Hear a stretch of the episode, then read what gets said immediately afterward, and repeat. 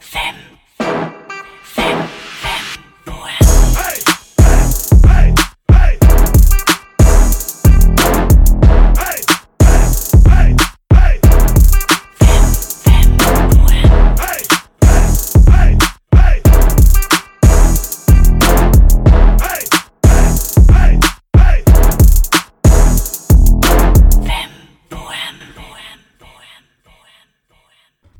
schreibst und inszenierst Stücke, arbeitest vor allem im Theater. Wie war dein Weg bis jetzt? Wie bist du zum Theater gekommen? Tatsächlich war das irgendwie schon immer ein Thema bei mir. Also ich habe schon mit fünf meiner Mutter gesagt, mit sechs hast du mich nicht mehr, dann bin ich beim Zirkus. Du darfst nicht traurig sein. Und ähm, dann habe ich halt so Schultheater gemacht und auf dem Land in einem Forsthaus gab es ein so ein Dorftheater, da habe ich äh, gespielt. Das war ziemlich nice. Da hat ein Försterssohn, der wahrscheinlich ein super Regisseur geworden wäre, wenn äh, so ein paar Weichenstellungen anders gelaufen wären in seinem äh, Leben, hat er so ein, so ein Kaff-Theater gemacht, aber das war ziemlich prägend auch, weil wir haben richtig tolle Sachen dort gemacht. Der hat beim Internationalen Figurentheaterfestival in Nürnberg im Kulturamt hat er das organisiert, sodass ich auch als Kind schon Figurentheater kannte oder das, was im Westen die internationale Figurentheaterszene so zu bieten hat. Und dann habe ich, wie man es so macht, überlegt, mich an Schauspielschulen zu bewerben, aber das war völlig inakzeptabel, auf was ich da geprallt bin, ja, als junge Feministin und als ähm, linksradikale Person, ja. Also was, was da für ein, für ein geistiges Umfeld geherrscht hat, war unfassbar reaktionär. Und ich habe halt dann nach, nach der Schule, als ich nach Berlin gegangen bin, habe ich nach Wegen gesucht, wie ich außerhalb dieser institutionären Horrorzusammenhänge irgendwie Theater machen kann und habe Linguistik studiert und Geschichte an der Humboldt-Uni und habe in Berlin eben geguckt, was geht und habe dann eine Regieassistenz gemacht bei Ratten 07. Das war damals an der Volksbühne das Obdachlosentheater und auf eigene Faust so meinen Weg gesucht und habe dann viele Jahre in der Drei-Groschen-Oper gespielt am Gorki-Theater als eine von den Nutten, wie man so anfängt. Und dort hat mich dann Uschi Werner unter die Fittiche genommen. Uschi Werner ist ein DEFA-Star aus DDR, also in, zu DDR-Zeiten und hat jetzt auch dann nochmal sogar nach der Pensionierung in Cannes einen Preis gewonnen für einen Film, den sie gemacht hat und war eben sehr viele Jahre, fast ihr ganzes Leben Schauspielerin am Gorki-Theater. Und Uschi wurde so ein bisschen wie meine Theatermutter. Ja? Und ich fand das immer richtig toll, dass ich am Theater immer die Linguistik-Tussi war, die, der Nerd, ja, und ähm, in der Uni immer die vom Theater. Und irgendwie habe ich dann gemerkt, aber als dort der Intendantenwechsel war am Gorki damals, dass wenn ich jetzt das professionalisieren will, dann brauche ich jetzt eine Ausbildung. Aber diese Schauspielausbildungen waren ja nach wie vor total verseucht von Geschlechterbildern, mit denen ich mich hätte auseinandersetzen müssen und mit denen ich mich nicht auseinandersetzen wollte. Uschi hat mir dann Unterricht gegeben und ich habe mich auch zweimal beworben für Schauspiel. Und äh, mir wurde dort tatsächlich auch gesagt, ich soll mal eine klassische Frauenrolle spielen, also so eine richtige klassische Frauenrolle. Und äh, Uschi Werner, die hat mir dann gesagt, du denkst dir doch immer so selber was aus guck dir doch mal das mit dem Puppentheater an. Und das war dann, als hätte ich den Heiligen Gral gefunden. Also als ich mir diese Puppenspielabteilung angeguckt habe an der Ernst Busch in Berlin. Das gibt nur zwei Möglichkeiten in Deutschland oder überhaupt im deutschsprachigen Raum, Puppentheater explizit zu studieren. Und die Ernst Busch ist eben die Ostschule. Und ich habe mir angeguckt, was die machen. Und ich habe gedacht, endlich, endlich ist da eine Möglichkeit, performativ zu arbeiten und gleichzeitig zu forschen, gleichzeitig meine eigenen Themen zu, zu behandeln oder auf die Art und Weise, wie ich sie behandeln möchte, ja. Und auch einfach diese wahnsinnige Möglichkeit von Puppentheater, das war eben wie Linguistik auf der Bühne. Also man, man kann so viel mit Zeichen spielen. Es ist, also es ist ein solcher semiotischer Reichtum, dadurch, dass man immer noch mit Material zum Beispiel arbeitet oder mit einer oder interdisziplinär arbeitet. Und dann habe ich mich dort beworben und äh, bin sofort genommen worden und tatsächlich hat auch da, das war dann auch so ein bisschen wie ein Kommentar, also mein Vorsprechen an der Puppentheaterabteilung war ein bisschen wie ein Kommentar auf die, auf die Schauspielschulsachen. Weil ich habe ein, ein Frauenliebestode-Medley vorgesprochen. Also ich habe eine Puppe gebaut mit Glatze und dicken Titten. Die ist gestorben als eine klassische Frauenfigur aus der dramatischen Literatur nach der anderen und hat sich dann immer wieder aufgerappelt in irgendein Reklamheftchen geguckt und ist wieder gestorben. Und schon allein beim Vorsprechen habe ich gemerkt, dass ich eben durch dieses, durch dieses Element der Puppe gleich noch, noch eine Kommentarebene einziehen kann in das, was ich spiele und nicht mit meinem Fleischkörper. Diese Puppe, die konnte sich so, die konnte sich so, so, so diese ganzen Gefühle leisten, ja, weil sie ja nicht äh, in dem Sinne lebendig ist. Die konnte so so spielen, dass gleichzeitig das, was sie vertrat, eine Gültigkeit hatte, aber über dem drüber stand ein kritischer Kommentar dessen, was sie da performt hat. Und dann bin ich in ein Festengagement in Halle und habe dort gespielt, viele Jahre tatsächlich einfach auch ganz, ganz viel gespielt. Mein Chef dort hat von Anfang an mich da rausgelassen und auch inszenieren lassen und mich ziemlich auch gefördert. Und dann habe ich, äh, hab ich, hab ich eigene Stücke geschrieben und inszeniert währenddessen. Und jetzt habe ich dieses Festengagement zugunsten des nur noch Schreibens und Inszenierens verlassen, vor einiger Zeit. Ja, ich fand es sehr spannend, dass du eben auch diese Verbindung aufgemacht hast zwischen Linguistik und Puppentheater und dass hier auf der Bühne die Möglichkeit ist, äh, mit Zeichen zu spielen oder in, in den beiden Bereichen die Möglichkeit besteht, mit Zeichen zu spielen. Was magst du noch gerne am Puppentheater? Und eine andere Frage ist auch, was bedeutet überhaupt Puppentheater?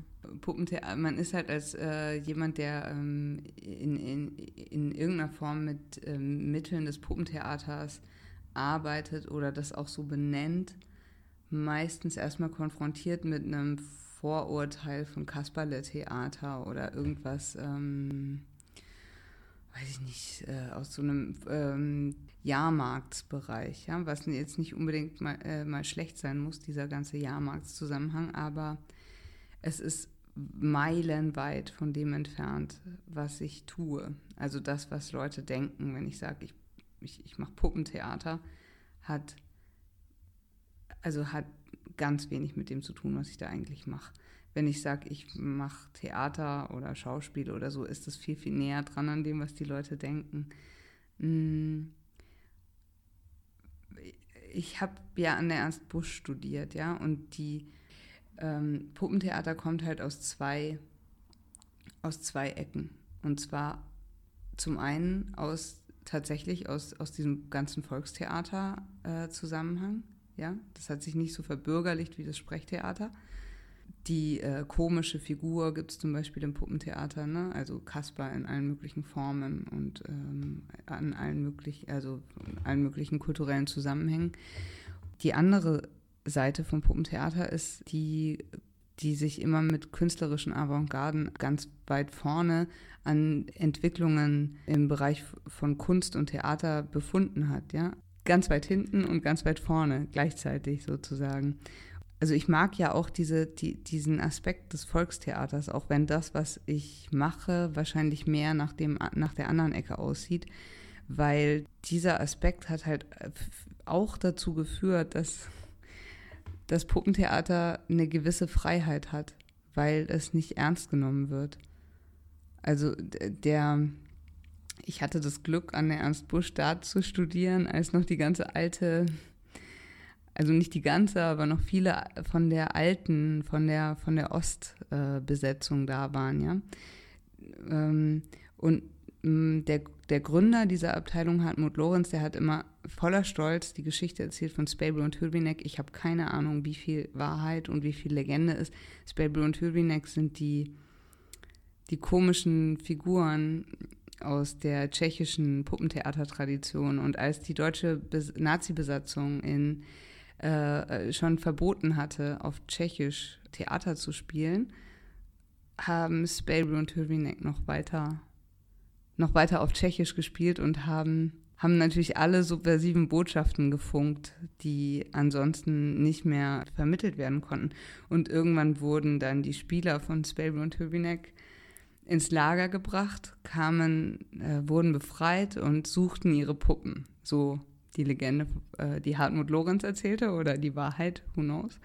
Und dann hat, äh, haben die ihre Puppen gefunden und zwar gut äh, verschlossen im Gestapo-Knast, weil die, weil die Wärter sogar Angst vor den Puppen hatten. Also so erzählte es immer Hartmut Lorenz und der hat auch immer äh, sehr dafür gekämpft, dass ich selbst als Studiesprecherin damals mich dafür eingesetzt, dass das endlich jetzt mal anders heißt, die Abteilung Objekt- und Figurentheater oder so, damit man uns nicht immer so dumm findet. Und Hartmut Lorenz hat immer gesagt, nein, wir müssen, wir müssen, äh, wir müssen den Begriff der Puppe behalten. Und er hat auch gesagt, ähm, wir dürfen uns nicht zu sehr mit dem Mainstream einlassen. Wir, äh, das kompromittiert uns. Also ich, ich, ich mag tatsächlich auch mein, mein Metier.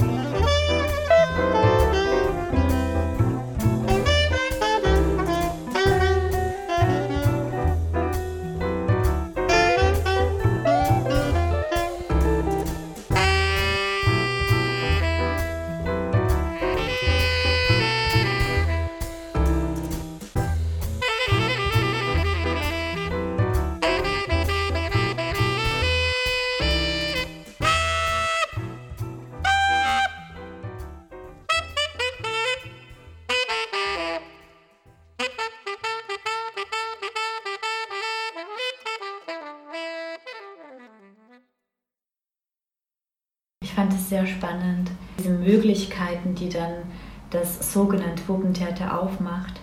Und dieser Reichtum mit Zeichen zu spielen einerseits und andererseits weg von diesem anthropozentrischen äh, Weltbild. Und äh, das ist ja auch schon wieder politisch an sich äh, spannend, weil es natürlich sonst ähm, eher in der, in der Poesie, in, in der Literatur geht.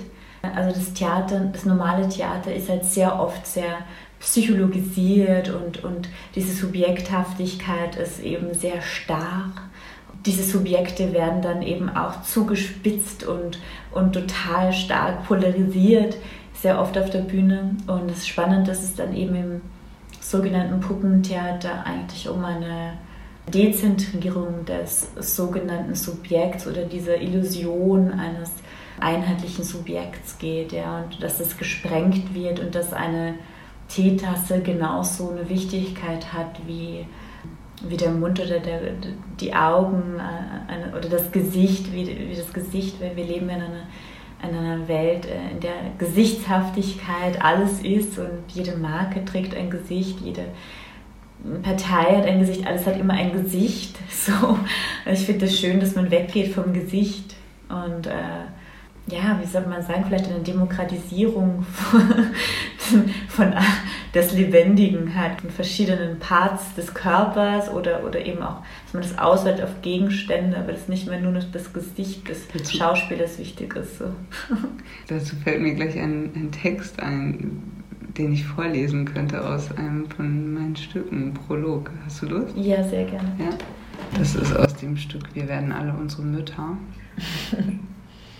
Was sehr psychologisch klingt. Klingt, ja, ja. Mit dem Titel war ich auch ewig auf Kriegsfuß. Aber dann habe ich so viele Leute interviewt, unendlich viele Leute habe ich interviewt. Das war wie eine theatrale Doktorarbeit. War. Ähm, und es war so lustig, als ich die Leute interviewt habe, tatsächlich. Also, ich habe halt immer sowas wie irgendwie so, so eine prägnante Erinnerung an die Mutter abgefragt und meistens hat die sich total mit irgendeiner prägnanten Situation aus dem Interview getroffen. Das war so lustig, wirklich. Also Laura Merritt zum Beispiel, kennst du Laura Merritt? Ich glaube, ich habe dir von ihr erzählt. Das ist eine Freundin von mir aus Berlin, die hat dort einen Sexshop in ihrem Wohnzimmer. Das war da vor langer Zeit der, ich glaube, der erste lesbische Sexshop überhaupt. Und äh, die hat immer einen Salon einen Freitagssalon, schon auch seit Ewigkeiten. Und ich habe auch einen Salon dort gemacht zu Müttern, habe dort auch toll, also viel erfahren. Ne? Das ist auch schön, da, da treffen sich so Generationen, äh, ganz unterschiedliche Generationen.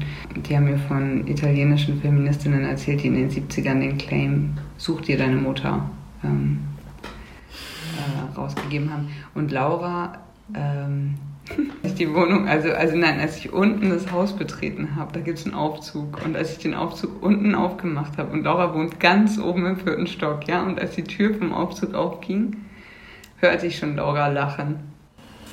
Die ist auch Linguistin und die hat auch über weibliches Lachen, glaube ich, promoviert.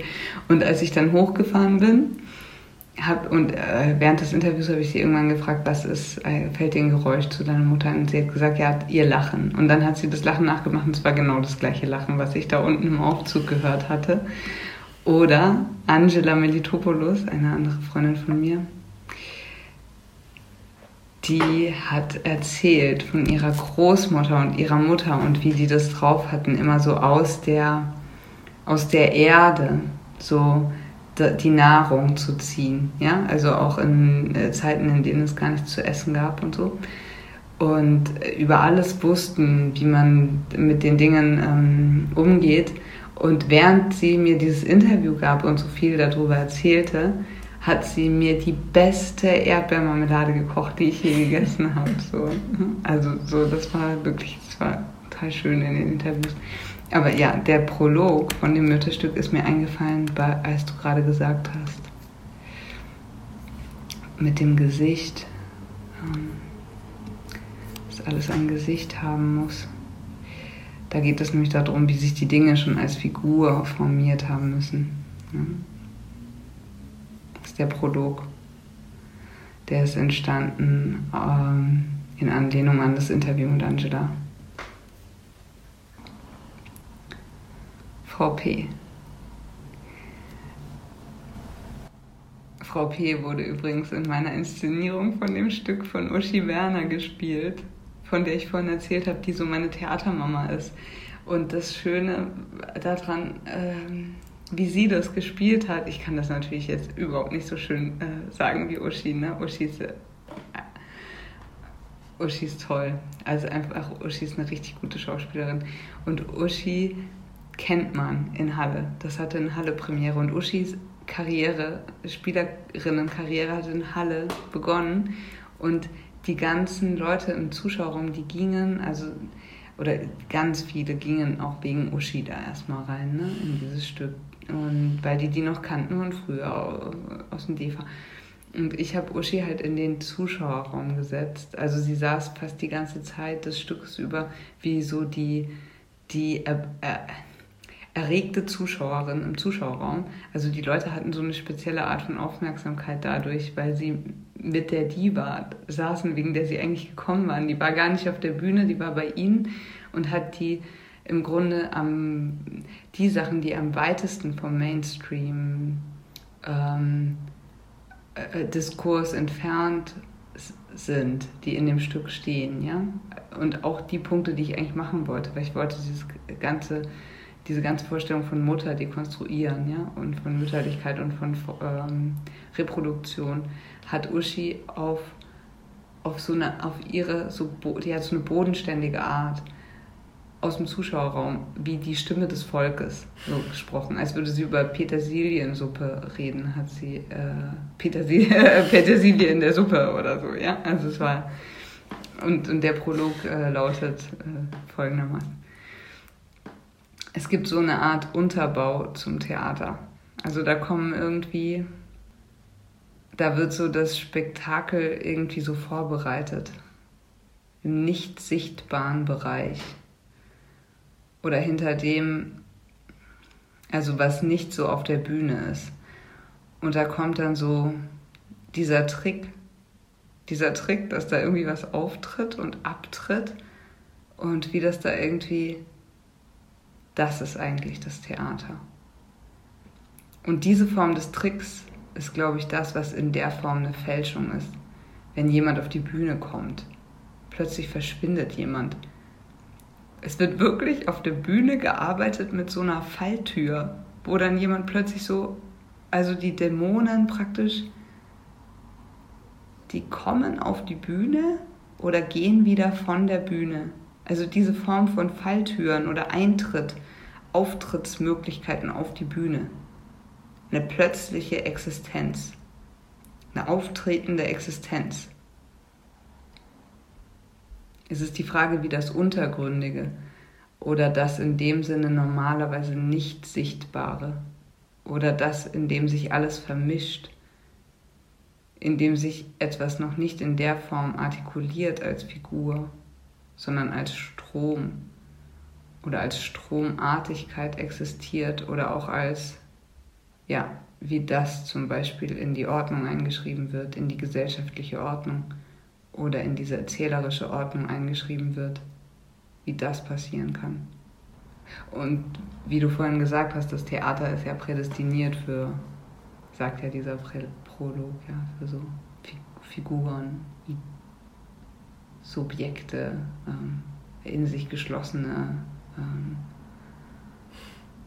äh, auftretende Existenzen. Ja? Mhm. Und das, was ich probiere, sowohl mit meinen Texten als auch mit der Art, wie die dann auf der Bühne äh, oder in dem Theaterraum sich gestalten, ist eben genau der Versuch, das, was sich noch nicht als Figur artikuliert hat, einzuschreiben in die gesellschaftliche Ordnung. Ja. Ich habe äh, interessanterweise äh, einen Text geschrieben über Defiguration. Mhm. Und, nice. und äh, der, der heißt Processes of Disfiguration within the Dance of Kumrobushi. Ähm, mhm. Und ich kann da den Anfang vorlesen. Ich Ich, ich lese einfach den ersten Absatz und mm. geht es auch um den Tänzer. The dancer Kumrobushi seemed to remain constantly skeptical and hostile against all paradigms of representation. Mm. He wanted to destroy his figurative appearance or image of a dancer, as well as his thought figure of dance, over and over again. In an interview, he said, If I feel I become a dancer or I'm dancing, I have to stop. I cut the moment. a figure is something that, in its construction and appearance, carries the potential risk of a congruence in itself and therefore is something that ought to be critically examined. Da muss ich eben auch äh, zuerst mal drüber nachdenken, was überhaupt eine Figur ist. Ja, also wenn man über, über Disfiguration spricht, was ist überhaupt eine Figur? Was macht eine Figur zu einer Figur? Da kommt natürlich dann auch so ganz stark so diese Philosophie des Werdens rein, die ich halt davor irgendwie ansprechen wollte, dass man eigentlich immer wieder neu wird und mhm. immer wieder anders und dass es keine finale Form gibt. Und diese finale Form eines Subjekts ist natürlich eine Fiktion ähm, oder auch eine, eine, eine so, sozialen Identität in dem Sinne, es sind alles Konstrukte, ähm, an, die, die natürlich Halt geben, denke ich mal, weil gerade der Mensch immer neu wird. Und ich habe jetzt vor kurzem auch mal gelesen, dass wir Menschen äh, die Gegenstände in unserer Wohnung brauchen, weil, oh. weil sich ja der Mensch täglich verändert. Das macht mich ganz traurig. so viel weil ich so viel unterwegs bin. Ja, aber das fand ich so spannend dass so das eins, die einzige Konstante die Gegenstände sind, die, die eben gleich bleiben, weil der Mensch jeden Tag neu ist. Mhm. ja, ich finde das schön mit den Gegenständen. Ich finde es krass dauernd unterwegs zu sein. Aber was soll ich jetzt jammern? Das ist halt so. Das muss sich ändern. Ich hätte ein Amy Winehouse-Syndrom auf Tour. Soll keiner denken, das ist lustig. Das ist nicht lustig, das ist wie im Knast und alle denken, man ist im Urlaub. Ja, weil wir jetzt gerade schon ähm, von Defiguration geredet hat, haben oder eben in dem Sinne von Multituden, die, die ja. der Mensch ist, also dass man halt über. Äh, du arbeitest ja in deinen Texten sehr viel auch mit Zitaten und webst viele verschiedene Stimmen in deine Stücke ein. Also diese Polyphonie ist etwas, worüber ich dich eben fragen möchte. Was für Texte finden Eingang in deine Werke? Welche Stimmen? Wie ist der Entstehungsprozess auch? Ja, es fing ja schon an. Ich habe ja vorhin von meinem Vorsprechen erzählt. Da fing es ja im Grunde schon an, ja, bei diesem Frauenliebestode-Medley. Also ich habe ja nicht eine Figur oder der, äh, der, den individuellen ähm, äh, Leidensweg von Emilia Galotti versucht. Entschuldigung.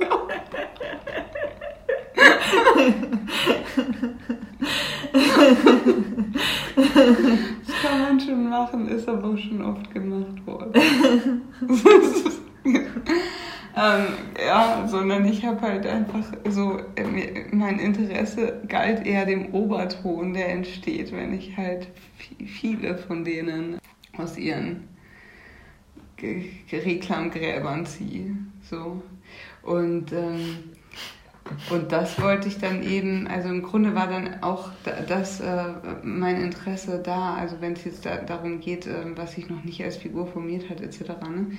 Mein Interesse darum, da, daran, wie hat diese kanonische Literatur, also wie prägt diese, also dieser Kanon, äh, dieser kulturelle Kanon, den man jeweils, mit dem man irgendwie ko konfrontiert ist oder mit dem man äh, so in, in die Welt geht, das eigene Erleben und wie oder also wo ist die Henne und wo ist das Ei, ja? Wo, woraus speist sich dieser Kanon, ja? Ähm, ich wollte dann äh, am Ende meines Studiums oder habe ich da einen relativ großes äh, Soloprojekt draus gemacht, Ach und Weh, eine Liebesmüllabfuhr unter Aufsicht von Elfriede Jelinek heißt das Stück. Und da habe ich nochmal diese ganzen Frauen-Liebestode versucht zu kreuzen mit den Stimmen real lebender alter Frauen. Es ist dann ein bisschen anders gelaufen. Es war eine Insta Rauminstallation, auch eine bewegte Rauminstallation. Ich bin damit auch rumgefahren, bevor ich dann ins Engagement bin. Und dann habe ich das Mütterstück gemacht. In dem Mütterstück habe ich ja wahnsinnig viele Stimmen gesammelt und gleichzeitig habe ich ganz, ganz viele Bilder, Geschichten, Vorstellungen, Diskurse über Mütter äh, gesucht. Ja, also ich habe geguckt, was ist in, in äh, was ist eine Art von ko ko äh, äh kollektives Gedächtnis oder Pictures, Common Pictures über Mütter. Was sind die Mütter-Superstars, wie die heilige Jungfrau Maria zum Beispiel? Ähm, und was sind ähm, und was sind so, so, so äh, Einzelgeschichten? Ich habe all diese unendlich vielen Einzelstimmen zu elf und dann auf der Bühne letztendlich nur noch fünf Figuren äh, verdichtet und mich an Storylines und Topoi entlang gehangelt, die immer wieder auf, auftauchten. Ja? Also zum Beispiel Animalität, ja? also in, in diesem Muttersein, äh, Mutterwerden. Oder Heilige und Dämon kam auch immer wieder. Äh, Psycho, also meine, meine ich habe so ein paar, fünf, auch fünf Storylines und diese fünf Storylines habe ich verwebt mit den Stimmen der lebenden Figuren an, noch nicht mal nur lebend, auch aus zum Beispiel ähm, Marlene Dietrich ist auch dabei oder so ein paar Promis. Die, die Figuren, die hatten dann äh, immer so kollektive Déjà-vus sozusagen auf der Bühne. Und dann haben die sich wieder in ihre Einzelstories gesplittet. Und das war an dem Punkt die Poly Polyphonie. Also ich habe ich hab keine Stimmen von Müttern, ich habe tatsächlich in dem Zusammenhang Stimmen über Mütter. Also es ging mir nicht um, um was die Mutter selbst äh, sagt, sondern was, was ist überhaupt Mutter oder was ist Reproduktion. Und dann habe ich ein Stück über Mädchen gemacht. In dem Stück über Mädchen habe ich unendlich viele Leute wieder auch interviewt über Mädchen. Und, und da, da habe ich weniger jetzt Geschichten oder so äh, dann mit rein verwebt als äh, eine Art von Nachdenken über die Figur des Mädchens, über die Position des Mädchens und habe hab eine theatrale Setzung zunächst mal angenommen. Und zwar, dass die Figur des Mädchens, das ist äh, angelehnt an Elisabeth von Samsonow, äh, weil nicht ernst genommen, wie die Puppe ja auch, eine gewisse Freiheit birgt. Und da hatte ich tatsächlich auch ein Goal. Ich hatte eine Message. und zwar wollte ich, das hat mich meine Mutter gefragt, als ich am, am Schreiben war, hat sie gesagt, was willst du denn eigentlich den Leuten mitgeben? Und dann habe ich gedacht, ich möchte, dass alle Mädchen sein wollen. Und das ist, das war insofern irgendwie auch auf, auf eine Art mit die schönste Erfahrung da im Theater, weil wirklich, also pubertierende, äh, sich auf jeden Fall als Jungs äh, sehr stark definierende äh, äh Leute da massenweise drin saßen und am Ende Lust hatten, ein Mädchen zu sein. Selbst mein Vater wollte am Ende ein Mädchen sein. ähm, ja, da, also da ging es auch eben stark um die Figur des Mädchens, ja, um das Mädchen als Position, als, Position, die eingenommen werden kann und die Freiheit ermöglicht. Und natürlich, aber erstmal wurde in dem Mädchenstück auch all der Horror, der damit verbunden ist, ähm, wie exorziert. Also es ist auch so, ähm, sowohl in dem Mütterstück als auch in dem Mädchenstück, als auch in dem, von dem ich gleich noch erzähle, mit den, in dem sogenannten Selbstmordstück, ist es auch immer äh, auf eine Art ein Begriffsexorzismus, den ich betreibe, so, oder ein Begriffs- und Vorstellungsexorzismus. Also alles, was, also das Motto ist, oder, oder das vorangestellte Zitat im Mütterstück ist von Kathy Acker, Get rid of meaning. Your mind is a nightmare that has been eating you. Now eat your mind.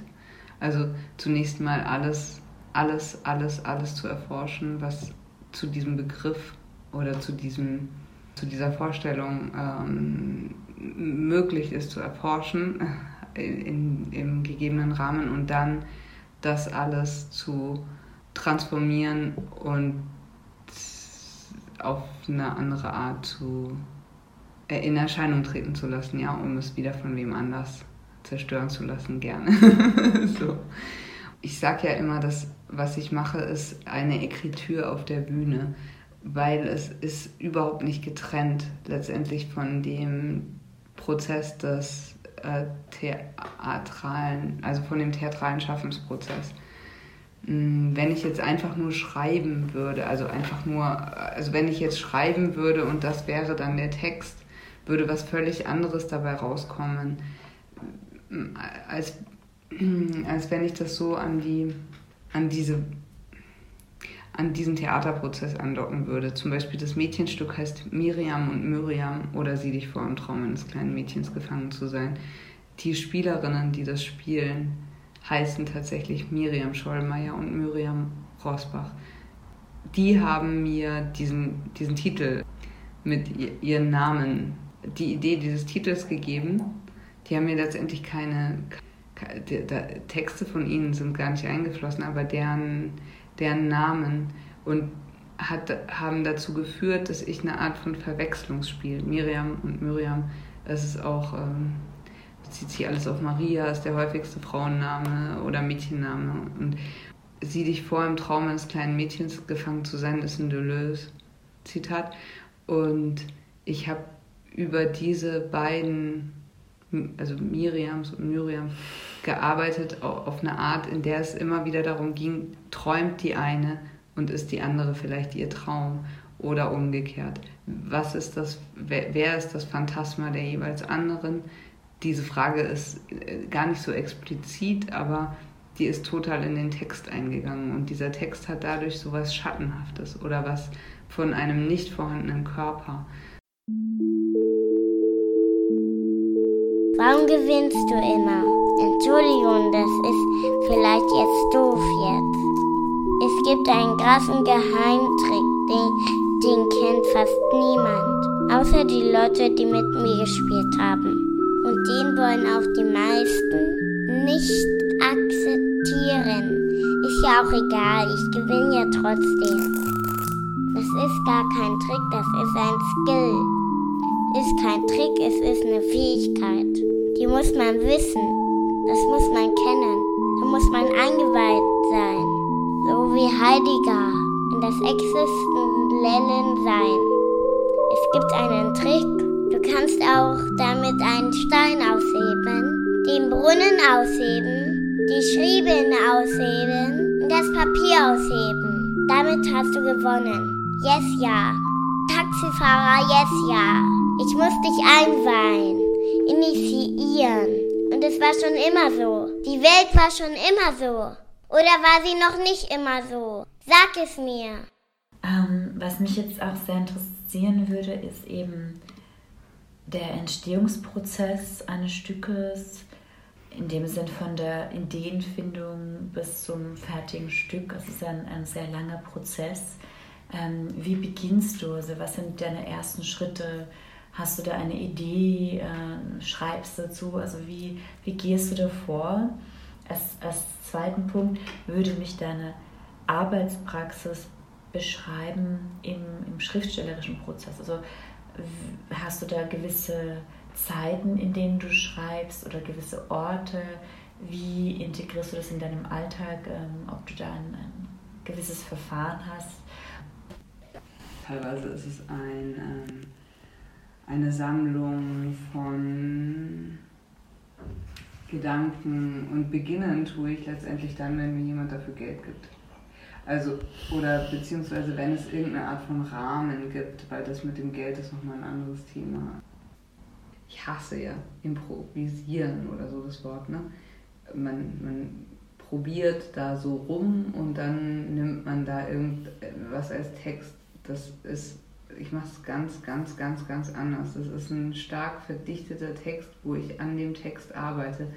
Dieser Text aber entsteht also der entsteht im Zusammenhang mit dem, dass ich weiß, dass er auf der Bühne stattfindet. Also du hattest ja auch gefragt, wie ich, wie ich da arbeite oder wie das von der Idee dahin kommt. Ich, äh, ich spreche halt mit Leuten einfach ganz, ganz, ganz viel. Ich spreche einfach ganz viel mit Leuten. Also selbst als ich Rote Sonne oder dieser Planet geht mir auf die Nerven in Augsburg gemacht habe, wo ich äh, im Grunde äh, dazu eingeladen war, eine Filmadaption zu machen, habe ich eine Überschreibung dieses Films gemacht.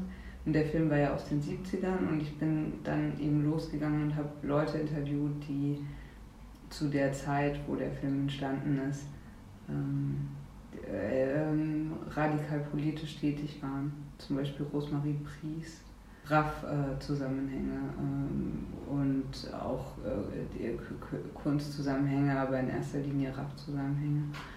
Also ich habe im Grunde immer Interesse daran, einen, einen, einen möglichst präzisen Kanal äh, zu bauen, durch den dann möglichst viele Stimmen durchschießen. Also hast du eine gewisse Schreibpraxis in deinem Alltag? Kann natürlich jetzt auch unabhängig sein von deinen Stücken, die du schreibst, aber hast du zum Beispiel gewisse Zeiten, in denen du besonders gerne schreibst und wie integrierst du das Schreiben in deinem Alltag? Das würde mich noch persönlich interessieren.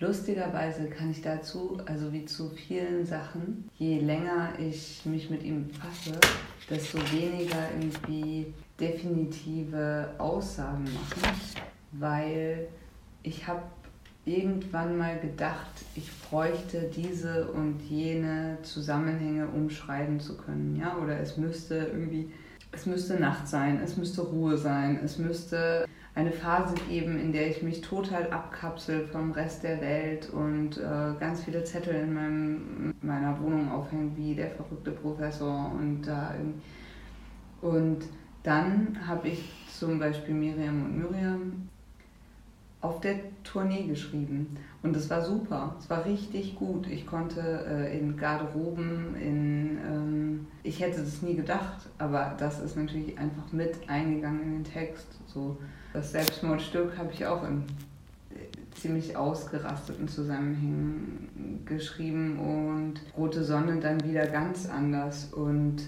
das Stück, äh, was äh, dann tatsächlich auch noch entstanden ist, Time to Desert oder kollektiver Selbstmordwiderstand, äh, das ist wahnsinnig schnell entstanden. Ich habe gedacht, ich brauche dazu ganz lang, aber es war irgendwie schon alles da und da sind dann tatsächlich zum einzigen Mal auch Stimmen der Spielenden mit eingegangen, der Studis vom Diversity Lab. Und es ist jedes Mal wieder anders. Und ich denke jedes Mal wieder, dass die Methode, die ich beim letzten Stück angewandt habe, die ist, der ich folgen werde. Und dann ist da ein Thema, was wieder eine ganz und ein Lebenszusammenhang, der wieder einen ganz anderen auch Schaffenszusammenhang ähm, selbst kreiert, ja. Gibt es in deinem Werk gewisse Themenbereiche, die immer wieder kommen und die einen Wiedererkennungswert haben. Ich, ich sage ihm, es ist eine Ekritur auf der Bühne und ich sage, es sind Bühnenessays. Es ist im Grunde diese Arbeitspraxis, um die es mir geht. Ich gebe auch immer mal wieder einen Workshop, der heißt die Szene des Denkens, in der ich versuche, das zu beschreiben. Und das ist halt so gewesen, dass ich ja, also an der Uni war ich manchmal äh, so ein bisschen traurig darüber, dass dieses ganze Forschen, was ich auch gerne mochte, sich immer in eine Art von geschriebenem Essay äh, verwandeln muss also ich, ich forsche auf der Bühne. Ich sehe die, das als, mein, als den philosophischen Raum, auf dem, dem das Denken, das gemeinsame Denkend Entflammtsein stattfindet. Ja? Weil was ich so, also ich mag halt am Theater das Exzessive. Und ich habe in nicht, also im, im Denk, in, in, in äh, Denk- und auch kollektiven Denkprozessen die äh, außerhalb des Theaters stattfinden, ja, äh, oft erlebt, dass, dass Leute wirklich entflammt waren, aber es, der, die Körper blieben in Ruhe. Und die Gruppe blieb in Ruhe. Und alles blieb in Ruhe, obwohl es innen kochte.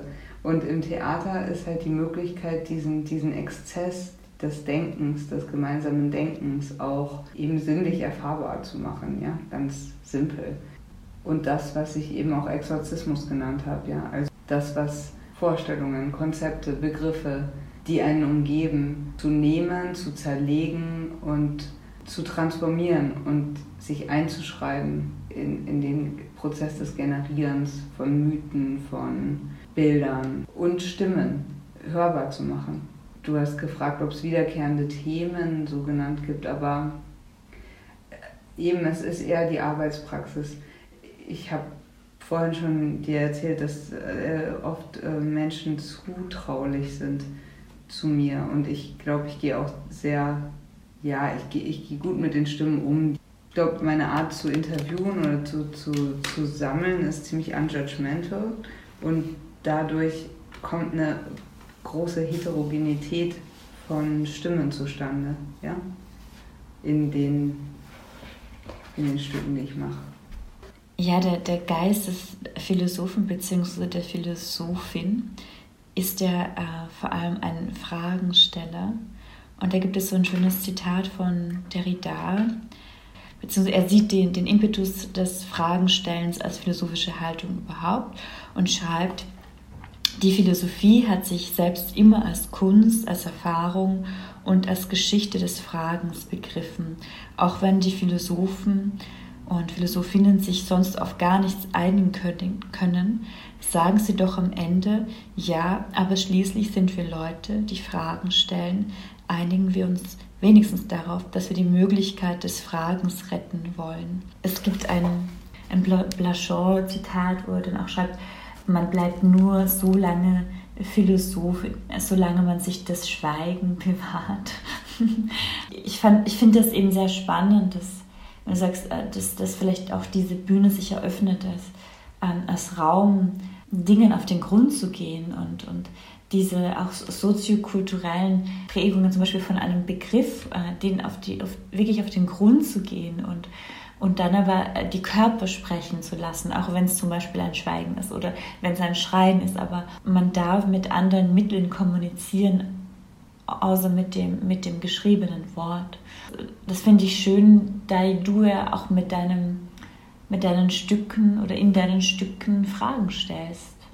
Und das ist ja die, die philosophische Praxis schlechthin. Bücher ähm, basieren nicht so stark auf, auf einem Dialog. Ähm, sie, sie, sie beziehen sich sehr oft auf tote Philosophen und Schriftsteller, auf die dann geantwortet wird. Aber im Theater können Körper miteinander sprechen und es gibt auch Zeugen und Zeuginnen, die unmittelbar da sind. So. Es sind halt, es ist halt so viel, es hat so viele Layers. Ich kann zum Beispiel was sagen und mit der, mit der Art des Agierens das total konterkarieren.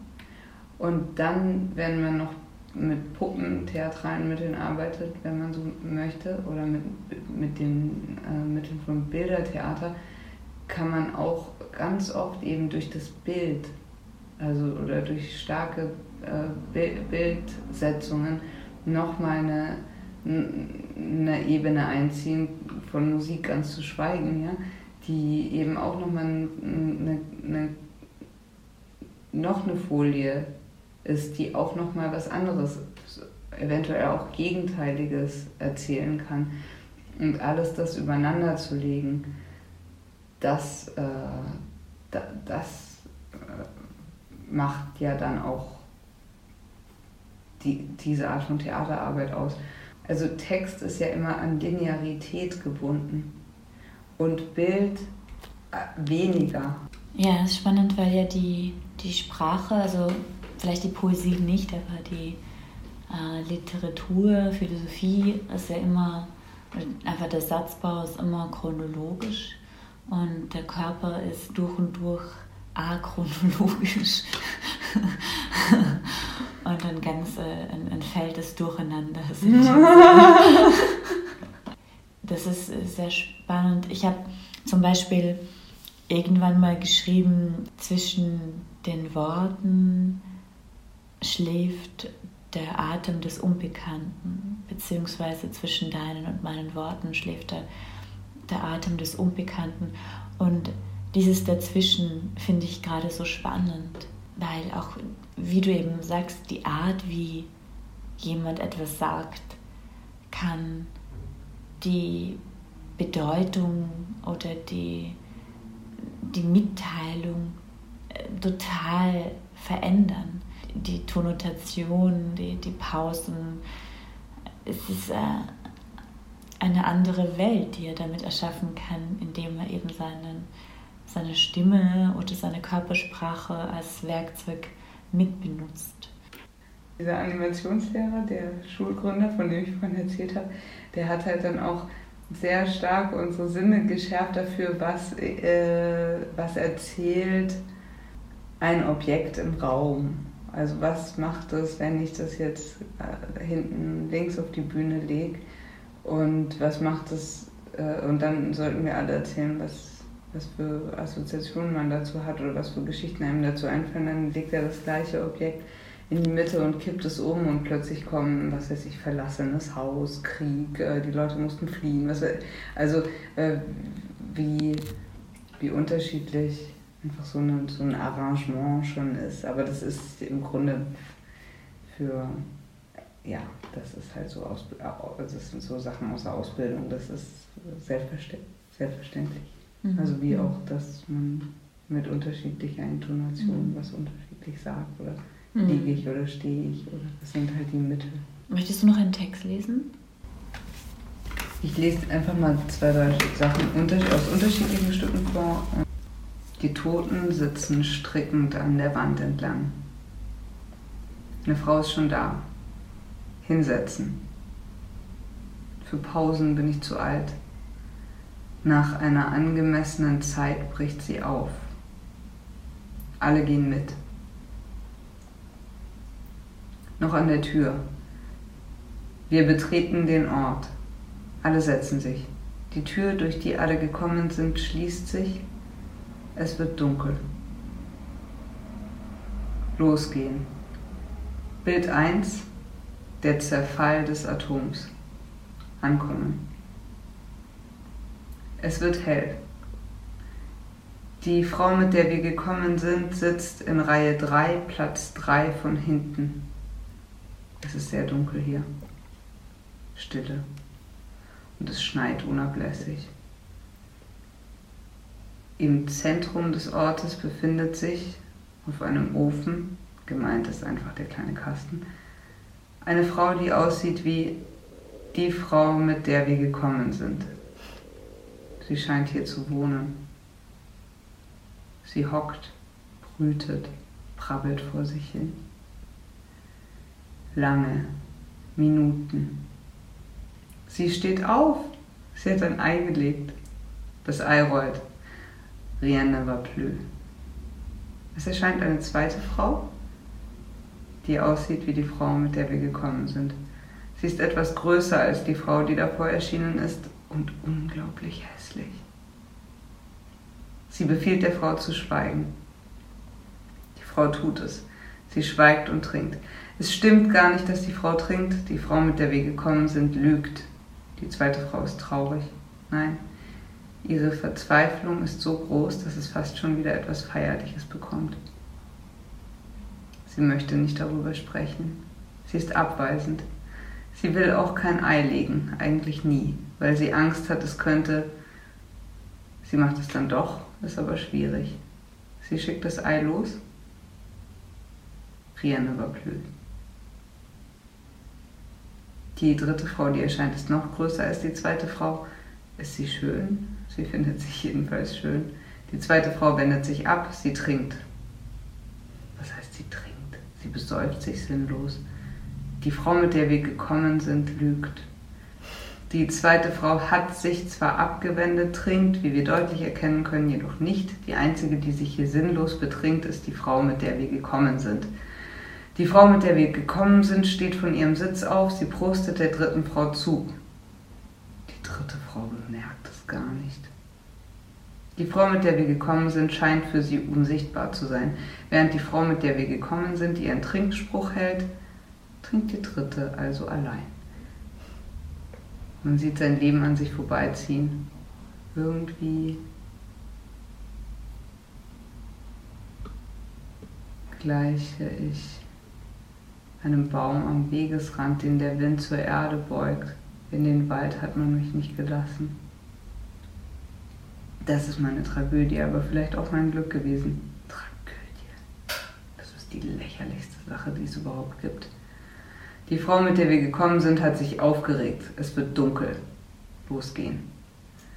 Will zwei lächerliche Menschen. Als es wieder hell wird, sitzt die Frau, mit der wir gekommen sind, in Reihe 3, Platz 3 von vorn. Die erste Frau ist eingeschlafen oder tot.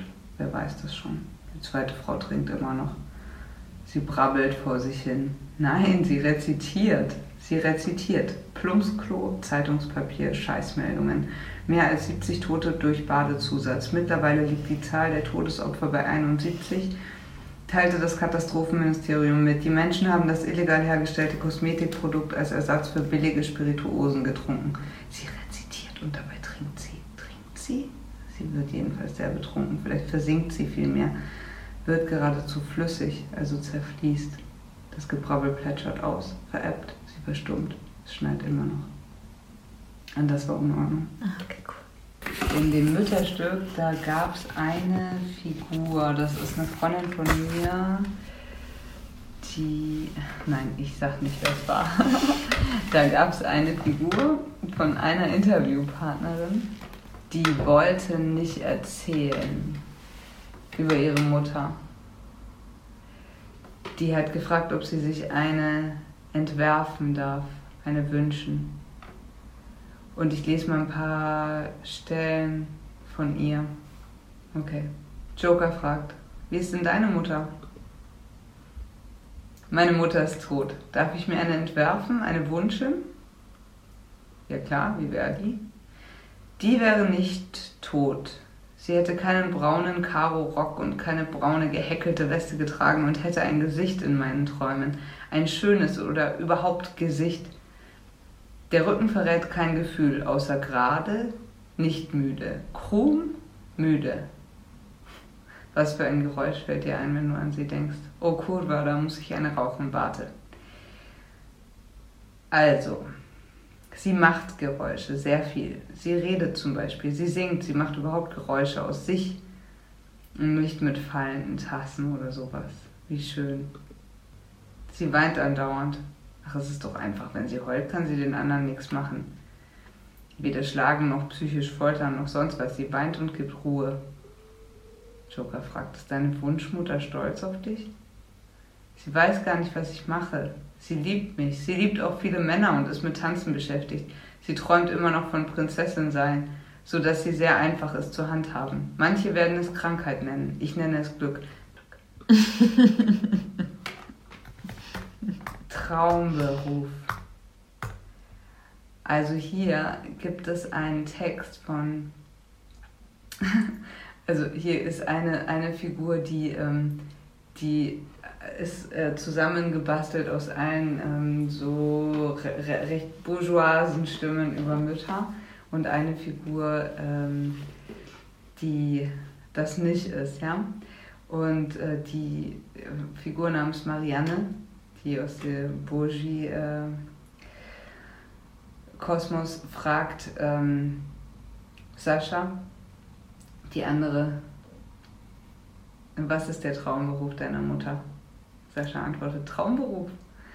Das bourgeoise Denken, dem diese Frage entspringt, hat weder die Möglichkeit noch die Absicht, den durch proletarische Herkunft determinierten Möglichkeitshorizont von Olga zu durchdringen. Die Frage zeugt von einer Liaison aus Ignoranz, Beschränktheit und von einer Arroganz der Macht, deren Perfidie in der Harmlosigkeit besteht, in der sie daherkommt. Reden wir über Bäume, wenn Krieg ist. Es geht für über die Hälfte der Menschen nicht um Beruf und Traum, weil dies im Inventar materieller Not und Depravation stets die Projektion der Privilegierten ist.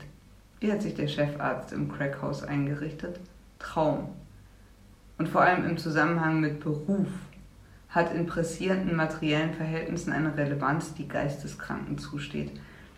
Was für den Traum nötig ist, obendrein auch noch beruflichen Traum, braucht ein Leben, in dem nicht Hustle und Struggle die Produzenten der geschundenen Körper, der Seele und des Geistes sind. Vielen Dank, dass du bei uns im Studio warst. Ähm, es war sehr schön, mit dir zu sein. Danke für dein Kommen. Mit dir zu. Ja, es war auch sehr schön, mit dir zu sein. mit euch, bei euch im Studio. フフフフ。